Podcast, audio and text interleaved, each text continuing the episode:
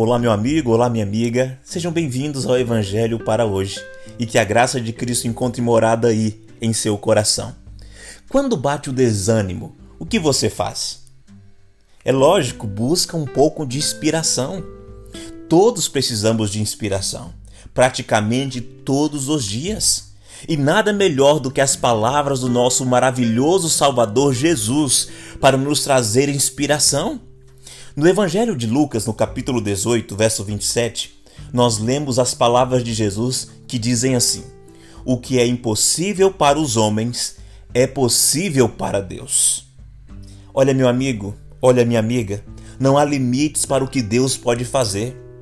Pode parecer que não existe nenhuma solução para a sua situação, mas Deus tem a solução e pode fazer milagres. Você precisa crer.